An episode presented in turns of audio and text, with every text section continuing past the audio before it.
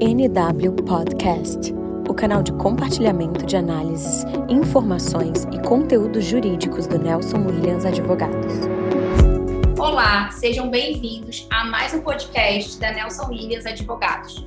Hoje estamos conversando com Denison Nobre, que é nosso coordenador da área civil, estratégica e de saúde suplementar do escritório Nelson Williams nas nossas filiais do estado do Ceará e do Maranhão. Olá, doutora Liz. Agradeço a oportunidade e espero contribuir com esclarecimentos sobre esse tema tão importante para o cenário nacional.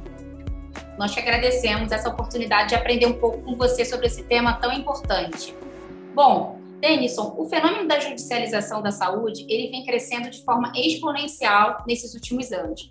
Segundo dados liberados pelo Conselho Nacional de Justiça, é, ele impõe ao Poder Judiciário cada vez, cada vez mais né, esse papel de analisar o direito à luz das normas regulamentares do setor de saúde suplementar e principalmente do direito do consumidor.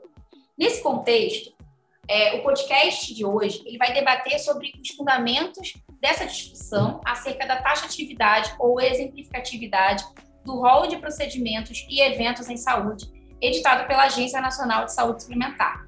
Esse tema é de grande relevância e impacto sobre os operadores de planos de saúde no país. Dentro desse contexto, Denison, o que seria o rol de procedimentos e eventos em saúde editado pela ANS?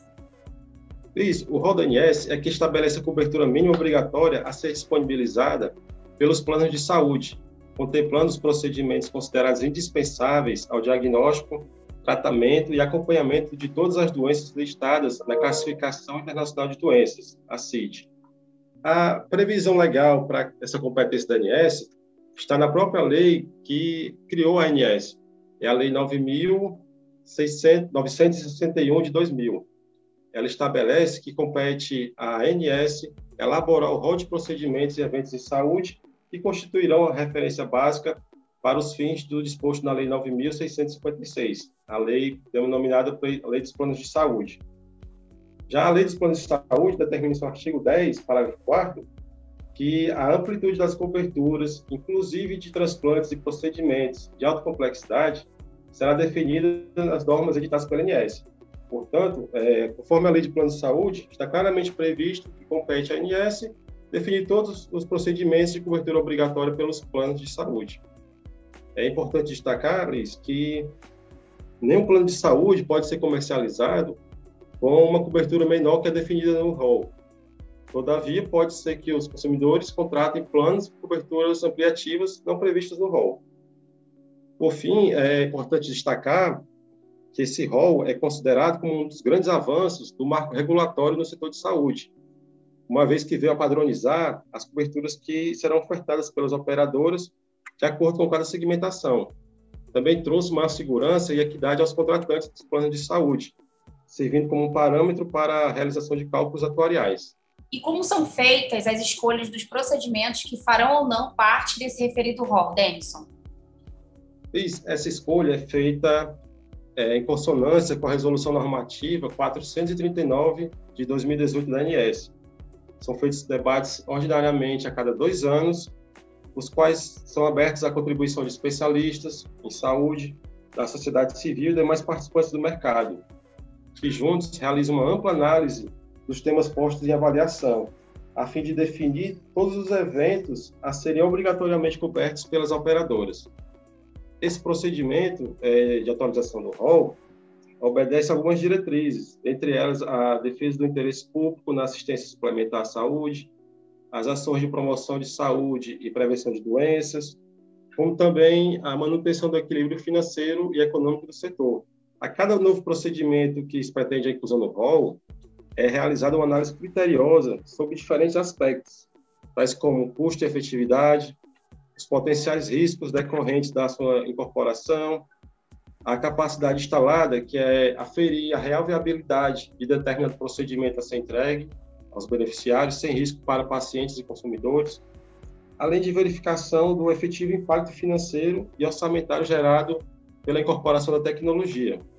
É importante enfatizar que o processo de atualização periódica conta com uma participação e diálogo permanente entre representantes dos consumidores, de prestadores de serviços de saúde, de operadores de planos privados dos conselhos de profissionais de saúde, das sociedades médicas, além do próprio corpo técnico da ANS. Como o judiciário ele vem se posicionando sobre a discussão em torno da taxatividade desse rol, Denison? Liz, é, apesar de esse tema ser bastante já antigo nos tribunais, ainda há bastante divergência. De um lado, nós temos as operadoras e a própria ANS que defendem a taxatividade do rol. Do outro, nós temos as instituições de defesa do consumidor defendendo que é exemplificativo. É, nessa batalha judicial, a gente tem percebido que, nas últimas décadas, vinha se consolidando o entendimento de que o rol seria exemplificativo.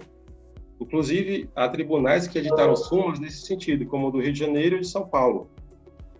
Também esse entendimento é o que já vinha sendo consolidado no STJ. Na terceira turma do STJ também entendia que o rol seria exemplificativo. Contudo, Liz, a partir de fevereiro do ano passado, de 2020, a quarta turma do STJ passou a entender que o rol seria taxativo, o que também já vem ocasionando mudanças no entendimento de alguns tribunais estaduais. É importante destacar, Liz, que dentre os argumentos para a defesa de que o rol é exemplificativo, está o de que a lei de planos de saúde não definiu expressamente a exclusão dos procedimentos não constantes no rol da ANS. Também se defende que a mesma legislação determina expressamente que os planos de saúde devem proporcionar cobertura para todas as doenças listadas na CID, não podendo, assim, haver nenhum tipo de limitação das indicações médicas. Também se defende, para a conclusão de que o rol seria exemplificativo, que as cláusulas contratuais nesse sentido seriam abusivas à luz do Código de Defesa do Consumidor. Esse entendimento de que seria exemplificativo também vinha predominando no STJ. Já era consolidado na terceira turma o entendimento de que o rol é exemplificativo. Contudo, a gente percebe que desde fevereiro de 2020 houve uma decisão no STJ da quarta turma considerando que o rol é taxativo, afastando, no caso, a incidência de uma súmula do Tribunal de Justiça do Rio de Janeiro, que defendia ser um rol exemplificativo. É, nessa linha, é importante destacar um dos fundamentos trazidos pelo STJ para a conclusão de que o rol é, é taxativo. É, Defende-se que, da interpretação gramatical e teleológica do, da Lei dos Planos de Saúde, é possível concluir que os procedimentos listados no rol possuem caráter taxativo. Tanto é que o artigo 10 da referida lei determina expressamente que a amplitude das coberturas, inclusive de transplantes e procedimentos de alta complexidade, será definida por normas editadas pela ANS. Também se defende que o ANS buscou trazer maior segurança jurídica às operadoras e aos próprios beneficiários e consumidores, não podendo os planos de saúde serem obrigados a cobrir tratamentos não previstos pelos contratos e pelas normas de incidentes. Outro ponto abordado é, para a defesa de que o rol é taxativo é que o financiamento do setor de saúde suplementar é baseado no mutualismo, através do compartilhamento do ônus dos sinistros. Assim, se entender que o rol é exemplificativo, implicaria na ruptura do próprio equilíbrio econômico-financeiro dos contratos de planos de saúde, que prejudicaria o universo dos beneficiários, já que a precificação do plano leva em conta os riscos contratados e a garantia da sustentabilidade do setor, bem como o atendimento a todos os beneficiários. Outro ponto que se defende para a conclusão de que o rol é taxativo é que não pode haver afronta ao princípio geral contratual do Pacta Servanda, o qual estabelece a obrigatoriedade de observância e cumprimento das regras dos contratos pactuadas livremente pelas partes. Por fim, Liz, é, diante dessa discussão que gira sobre o tema, convém mencionar que a diretoria colegiada da ANS aprovou recentemente uma resolução normativa que atualiza o rol em discussão, que passa a vigorar agora em abril deste ano, Nessa resolução, constou expressamente no texto aprovado que o rol é taxativo, conforme já vinha defendendo a ANS antes mesmo dessa nova resolução. Inclusive, o grande crescimento da judicialização da saúde suplementar, experimentada nesse, nesse, no Brasil nos últimos anos, né, é, tem como cerne a natureza do rol de procedimentos da ANS.